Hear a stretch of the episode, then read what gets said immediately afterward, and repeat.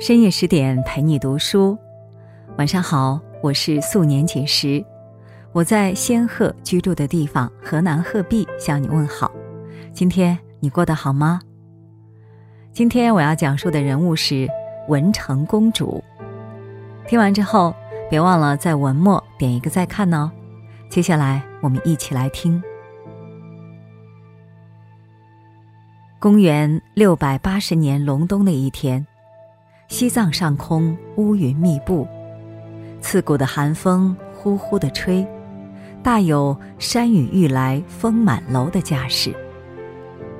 一位来自东土大唐的女子，走完了她五十六年的人生旅程。彼时，她的葬礼正在隆重又肃穆的进行着。天日无光，北风呜咽。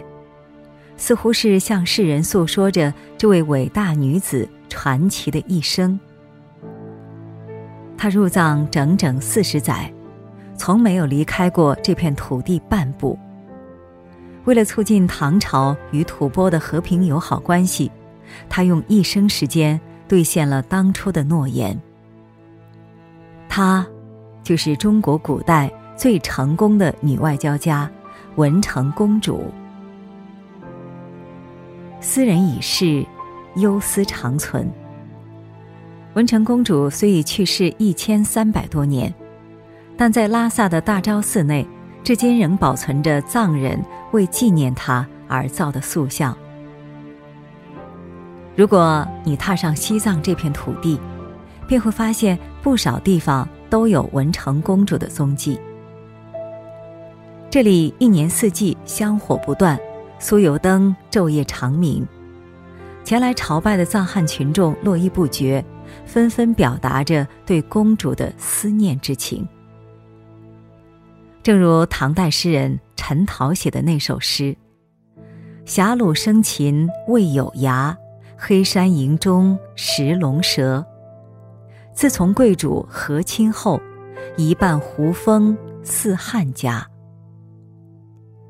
远赴异国，和合两族，吞下了委屈，喂大了格局。也许，这就是对文成公主一生的最佳诠释。公元六百三十八年，一个十六岁的少女正依偎在父母身边，恣意的享受着宠爱与呵护。这天真烂漫的少女，万万没有想到，眼前的岁月静好。会因唐太宗的一道诏书戛然而止。事情还得从唐太宗的和亲政策说起。当时，大唐在李世民的治理下，可谓国泰民安、繁荣昌盛，开创了历史上著名的贞观之治。唐太宗素来崇尚一桩婚姻相当于十万雄兵。他曾把自己的妹妹衡阳公主。嫁到突厥，又把红化公主嫁给吐谷浑可汗，从而建立了大唐与突厥、吐谷浑之间的友好关系。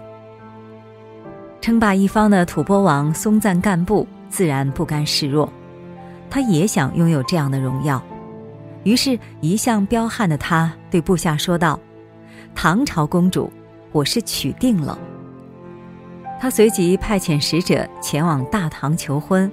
但却遭到了唐太宗的拒绝。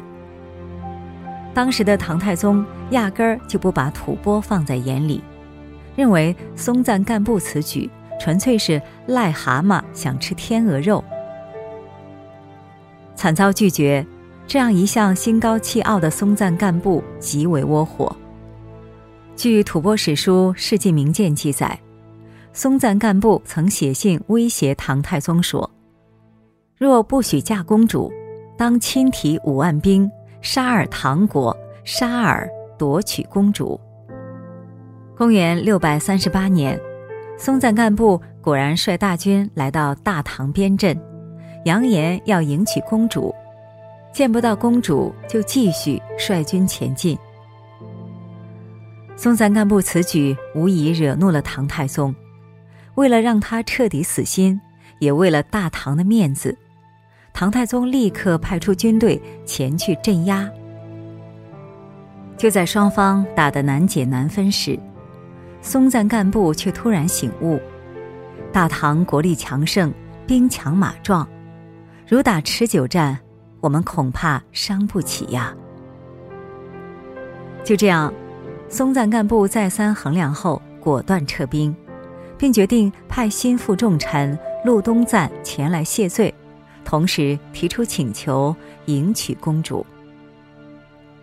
所谓伸手不打笑脸人，唐太宗见吐蕃如此诚意，便对群臣说：“既然松赞干部知错能改，又这么给大唐面子，就依了他吧。”唐太宗嘴上虽然答应和亲，心里却犯了难。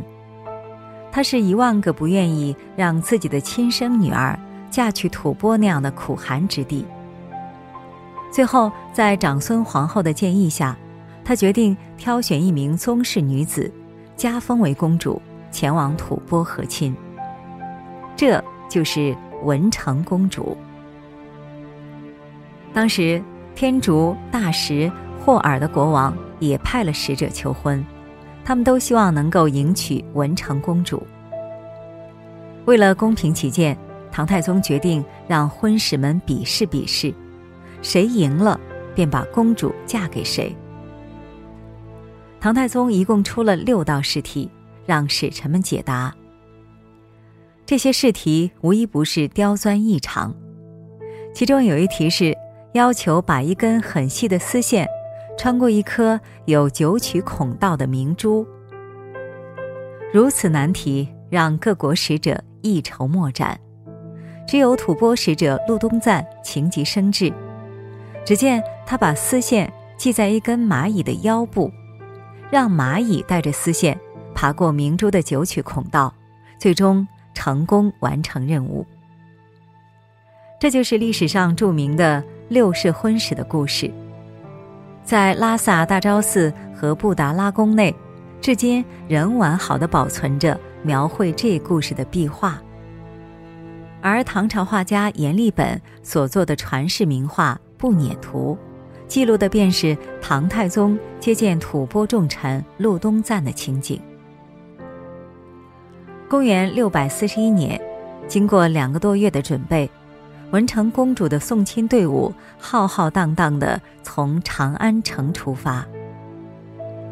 从此，她告别家国故土，割断骨肉亲情，开始了新的人生。在家的时光有多温暖幸福，离家的日子就有多寂寞悲凉。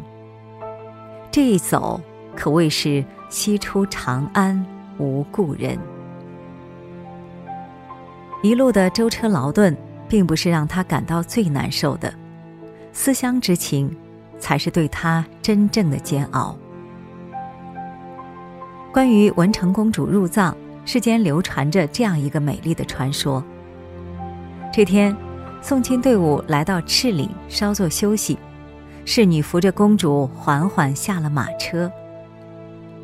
公主环顾四周，发现离故乡越来越远。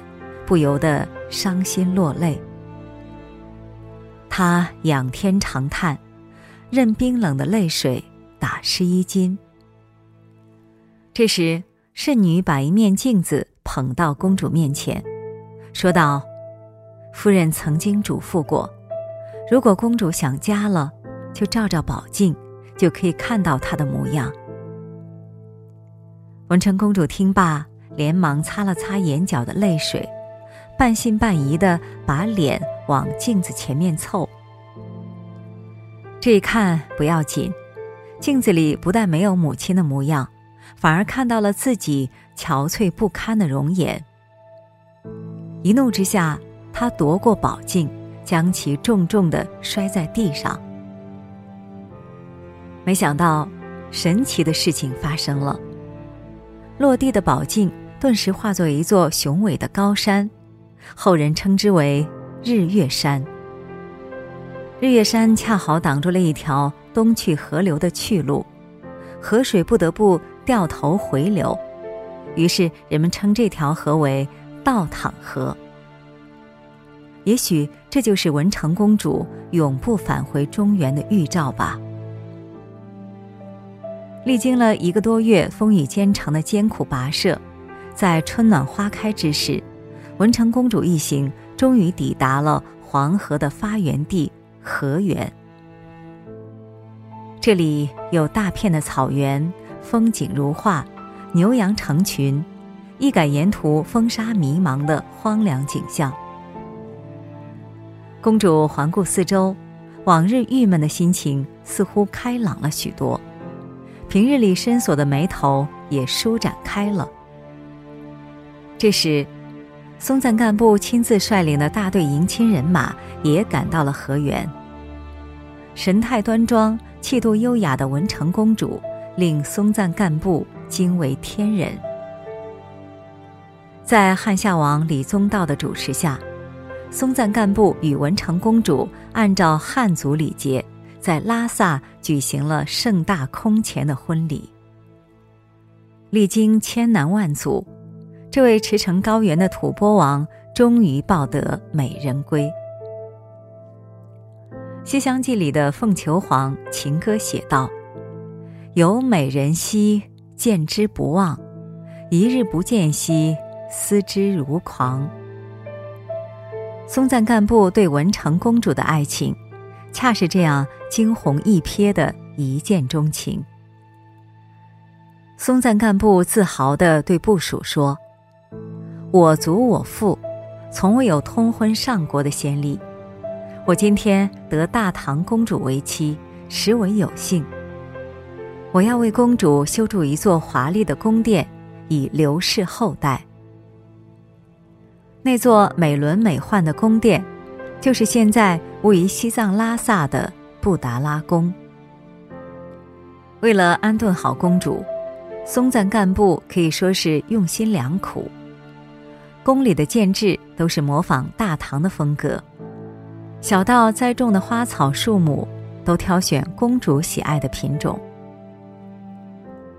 文成公主在松赞干布的细心呵护下，慢慢适应了吐蕃的生活，对眼前这个外表粗犷却内心细腻的男人，开始产生了依恋。家有良妻，由国之良将。一个成功男人的背后。都少不了一位伟大的女人。吐蕃人每天要用赭色制土涂敷面，说是能驱邪避魔。公主内心却不甚赞同，于是她委婉地对松赞干布说：“我觉得保持原本的面貌挺好的，干净又卫生。”松赞干布略一思索，笑道。夫人所言极是，就听夫人的。他当即宣布废除这历史悠久的陋俗。开始，一些念旧的吐蕃人很不习惯，但慢慢的都觉得以自己的真实面目示人，既方便又好看，何乐而不为呢？后来，他们甚至还十分感激文成公主为他们破除了陈规陋习。不仅如此，松赞干布还脱下了他穿惯的皮裘，换上文成公主亲手为他缝制的丝质唐装。不但自己努力学习汉语，他还派吐蕃贵族子弟到东土学习文化知识。佛经有言，要想成为一代扭转乾坤的君王，必须具备七宝，也就是七个条件。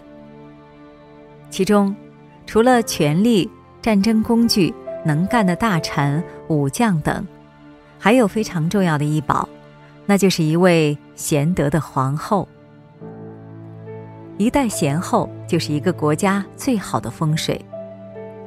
而作为一代贤后的文成公主，不正是吐蕃王国最好的风水吗？因为她的到来。让吐蕃人民的生活发生了翻天覆地的变化。春天，人们把从中原带去的粮食种子播种在高原的沃土上。秋天，吐蕃人看着那茁壮的庄稼和惊人的产量，对比自己落后的农耕方式，不禁对大唐的先进技术佩服得五体投地。授人以鱼，不如授人以渔。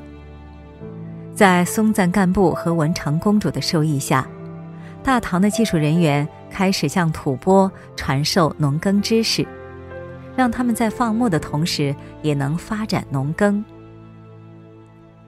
当时，唐朝佛教盛行，而藏地无佛。文成公主是一位虔诚的佛教徒，在松赞干布的帮助下建成了大昭寺。并把自己从长安请来的佛像供奉于此。从此，佛教慢慢开始在西藏流传。天有不测风云，人有旦夕祸福。